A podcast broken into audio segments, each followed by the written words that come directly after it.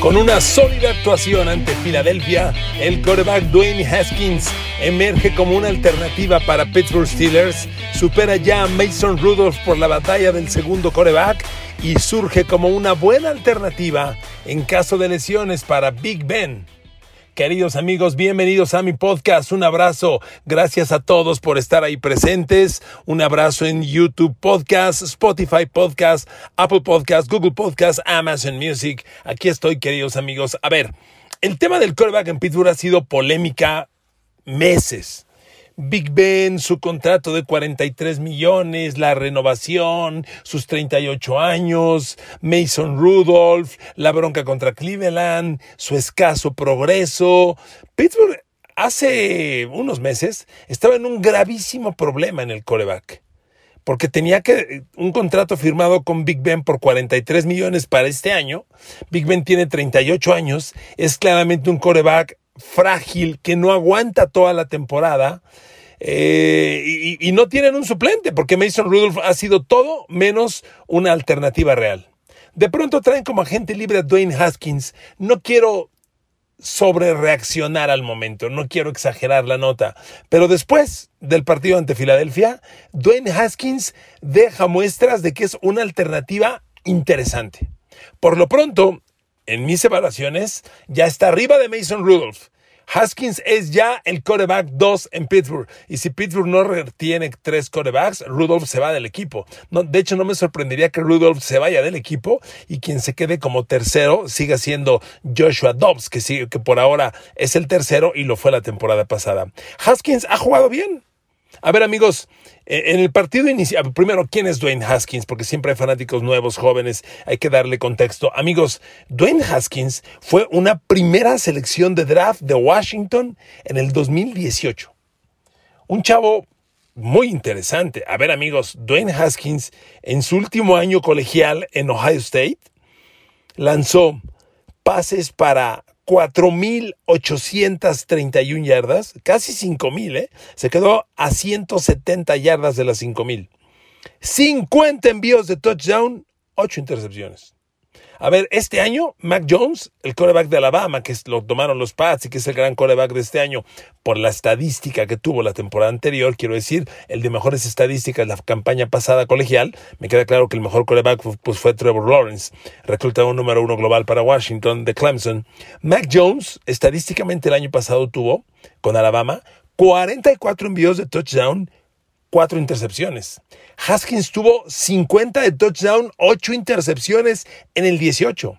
Es un talentazo, o eso parecía ser. Y si le suma a usted, pues que el chavo mide casi dos metros, que tiene una bazuca en el brazo derecho y que atléticamente es muy interesante, es un prospecto atractivo. ¿Qué ocurrió con él? Bueno, la temporada pasada en Washington, siendo capitán del equipo, coreback titular del equipo y con malos números, anduvo haciendo ahí tonterías a mitad de temporada y en redes sociales, no cabe la pena, no, no, no, tiene caso entrar en detalle, y lo corrió a Washington y se quedó sin chamba. Y para fin de año lo firmó Pittsburgh para darle una segunda oportunidad. Miren amigos, yo creo que todos en la vida merecemos una segunda oportunidad, para empezar. Todos. Segundo, eh, todos nos equivocamos. Miren, permítanme usar una frase de un amigo mío, si bien un poquito groserona, pero mi amigo me dice, ¿sabes para qué existe la juventud? ¿Para qué existe la juventud? ¿Para qué? Pregunto yo. Para cagarla. bueno, pues probablemente sí. Probablemente sí. Pero amigos, el tema es que cometió sus errores Mason Rudolph. Perdón, cometió sus errores Dwayne Haskins. Ya los pagó. Fue muy violento ser despedido de Washington el año pasado. Era titular. Bueno, el chavo tiene una segunda oportunidad y miren, lo que hizo contra Filadelfia fue muy atractivo, muy interesante. En la segunda mitad del, entró en el primer cuarto como relevo de Mason Rudolph. Quiero decirle una cosa, Mason Rudolph en dos partidos no ha dirigido una serie ofensiva de touchdown. No me refiero a pase de touchdown, que haya terminado en touchdown. O sea, Mason Rudolph ha sido 100% ineficiente en playoffs, eh, en pretemporada. Y llega Dwayne Haskins y empieza a hacer las cosas de manera muy interesante. Muy interesante. eh, entra la primera mitad, entra como relevo en el, en el primer cuarto del juego ante Filadelfia, que fue el partido anterior, el juego 2 de pretemporada para Pittsburgh, debido a que jugaron el partido 1 en el Salón de la Fama contra Dallas. Entra Haskins de relevo en el primer cuarto y se le vio muy, muy temeroso. Aunque completó 8 o 9 pases, pases muy chiquitos, semejante a lo que hizo contra Dallas. Si usted ve a Haskins en el juego inicial de pretemporada contra Dallas, bueno, miedo no, terror. Haskins completó en ese partido 8 de 13 pases para 54 yardas. Imagínense, 8 pases completos para 54 yardas en toda su actividad. Y cuando usted ve el cuadro de yardaje de los pases de Dane Haskins, lanzó uno de más de 10 yardas, lanzado, que fue incompleto. Todos sus pases fueron de 9 yardas o menos. Entonces realmente fue una actuación muy temerosa. Pero bueno, entra en el primer cuarto ante Filadelfia y aunque al principio lanza muy chiquito, muy cortito, igual que en Dallas, le repito, completa 8 de 9 para 77 yardas. En el segundo medio, ahora sí, se soltó el pelo. Se soltó el pelo y empezó a hacer cosas interesantes, muy interesantes. Eh, dirigió una serie ofensiva que terminó en touchdown, una carrera, una carrera de una yarda de Anthony McFarland, pero fue una serie ofensiva en la que llegaron hasta ahí gracias a un envío de 18 yardas a Corey White. ¿Ok? Eh, en el segundo medio completó 10 de 15 pases para 118 yardas y además tuvo un envío de touchdown que fue de 22 yardas para Anthony Johnson. Y, y tuvo una tercera serie ofensiva que terminó en acarreo de touchdown de una yarda de Jalen Samuel. Y una serie ofensiva más que terminó en gol de campo. Un gol de campo de 22 yardas. Amigos, fue sumamente productivo. Claro, aquí, stop.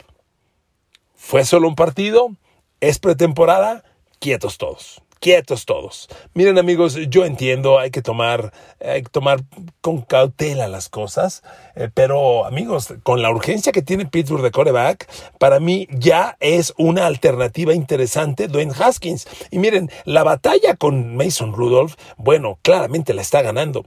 En el partido este que estoy refiriéndome ante Filadelfia, Rudolph completó 8 de 9 para 77 yardas. Sigue sin touchdown y sigue sin, sin intercepciones, ya lleva dos partidos. ¿Ok? Haskins terminó ante Filadelfia 16 completos de 22 lanzados, 161 yardas y ya tuvo ese envío de touchdown y como le decía, generó tres series ofensivas de puntos. Su pase de touchdown en una, acarreo de touchdown en otra y un gol de campo en otra. Claramente productivo. Eh, yo siento que Pittsburgh necesita valorar cada día más a Dwayne Haskins. ¿Por qué lo digo? Amigos, usted le apuesta a que Big Ben va a estar sano y va a jugar los 17 partidos de la temporada. Por Dios, eso no ha ocurrido en años, pero muchos años. Que Pittsburgh lo vaya a hacer este año, que Big Ben esté, por Dios, Big Ben siempre se lesiona. Y con todo respeto, las lesiones son cada vez más, más graves, más delicadas. Entonces todo indica que será necesario reemplazarlo. Y si lo van a reemplazar, Haskins es una alternativa más real de lo que Mason Rudolph. Me voy más a detalle. El tablero de yardaje por pases de Haskins ante Filadelfia. Lanzó dos pases de más de 20 yardas aire. Los dos los completó. Uno para 24 yardas, otro para 22, que fue el de touchdown. ¿Ok? Entonces, en pases de más de 20 yardas se fue 2 de 2 para 46 yardas y un touchdown, cero intercepciones. Buenos números.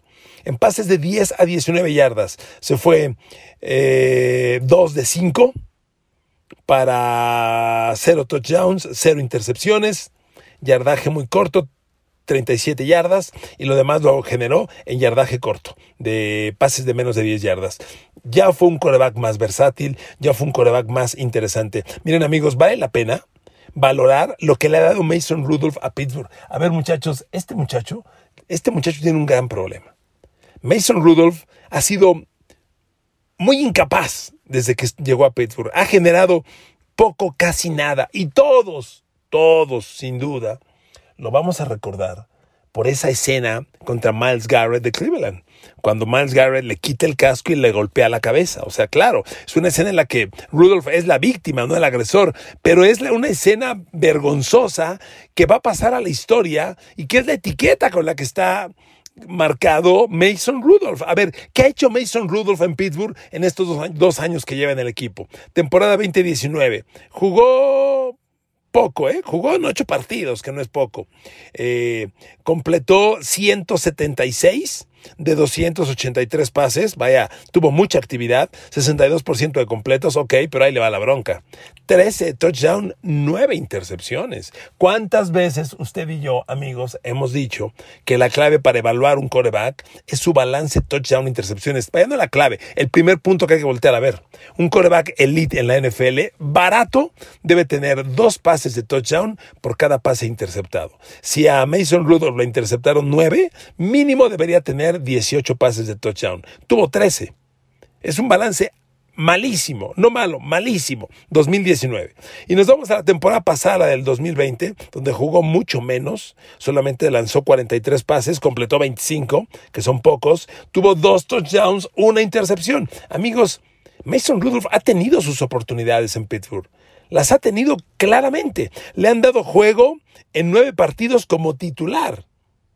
Ha jugado en 16 partidos. Oigan, yo creo que son bastantes. Y, con estos números ya no hay mucho que buscarle al señor Rudolph. Y, como le decía Haskins, es un proyecto interesante. El chavo lo que hizo en Ohio State a mí me parece no bueno, bestial. Muy pocos corebacks colegiales logran lanzar 50 envíos de touchdown. Pero bueno, esos números a mí me llaman la atención. Sinceramente, creo que, creo que son números que hay que llamar la atención. Pero miren, le voy a decir una cosa. Eh, el tema con, con Dwayne Haskins es cuando usted se mete a los números un poquito más especializados. La NFL y todos los deportes, lo he dicho mil veces, se lee en números. Y a ver, ya vimos los números globales de Haskins que lanzó, que completó los touchdowns. Ok, a ver, en pases de tercer down. ¿Ok?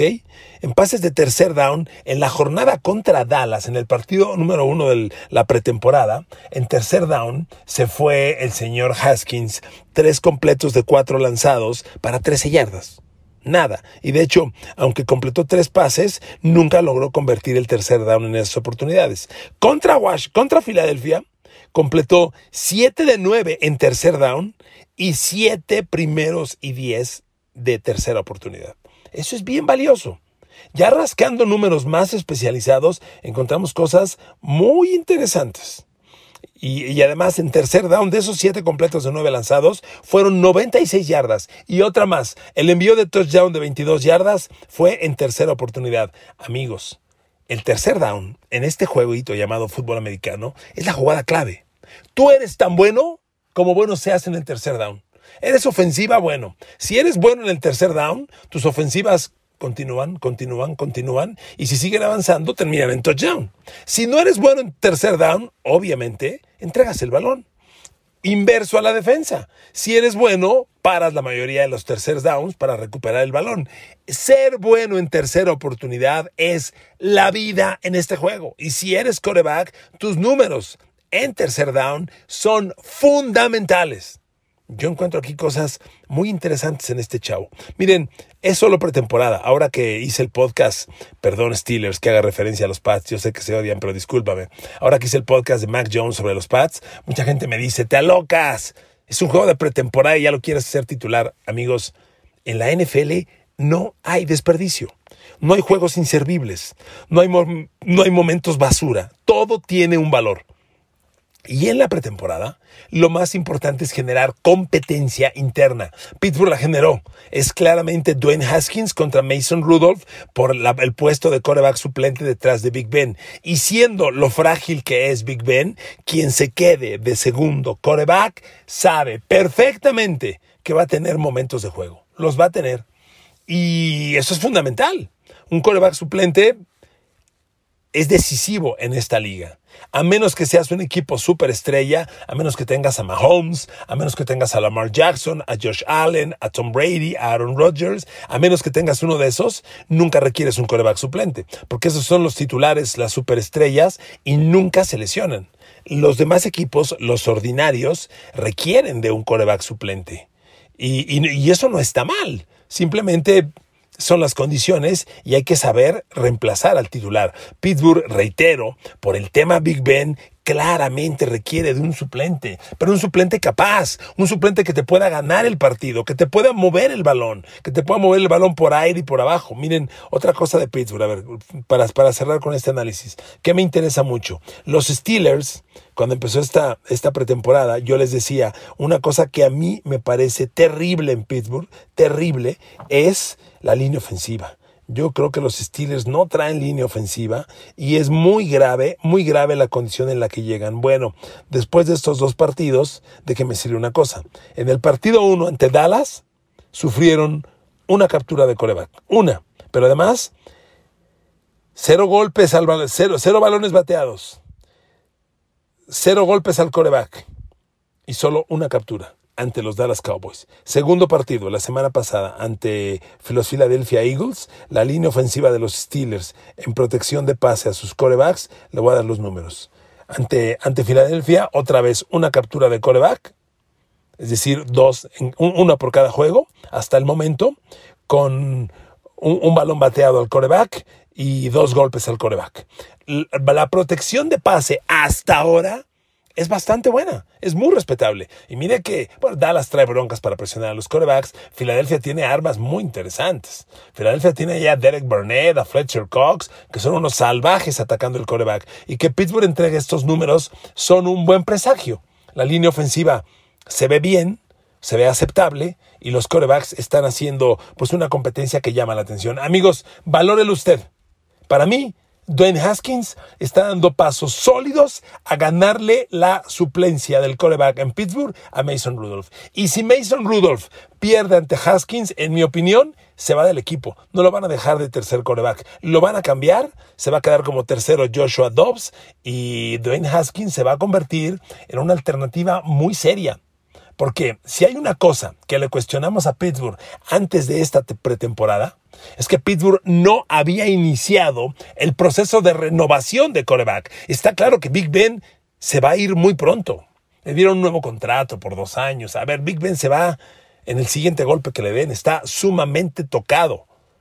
Pero si se va Big Ben, ¿quién entra? el primer suplente. Y si es Haskins, vaya, lo que estamos hablando de Haskins es relevante porque estamos hablando de un coreback que seguramente va a jugar en la temporada. Va a jugar de poco a bastante a tiempo muy relevante. Y como están las cosas, a lo mejor es el relevo de Big Ben. Yo no estoy diciendo que sea el correcto, yo no estoy diciendo que vaya a ser exitoso, pero como están las cosas, podría ser el relevo. Un relevo que Pittsburgh se ha tardado en generar. Le han dado tanto amor, tanto dinero y tanta credibilidad a Big Ben que ni siquiera han pensado en renovarlo y eso ya les está costando. Si Dwayne Haskins surge de la nada y les resuelve esa bronca, convirtiéndose, uno, en el coreback suplente, pero un coreback suplente confiable, un coreback suplente que te puede ganar partidos, que te puede mover el balón, que te puede rescatar un juego, que te puede mover el balón por aire, atacar zonas profundas. Si eso, si eso hace Dwayne Haskins, fantástico, que no lo hace Mason Rudolph. Y dos, al lograrlo, se va a convertir en un, un coreback eventualmente titular, porque perdón, pero Big Ben no va a jugar los 17 partidos se va a lesionar tarde o temprano. Repito, de poco a mucho.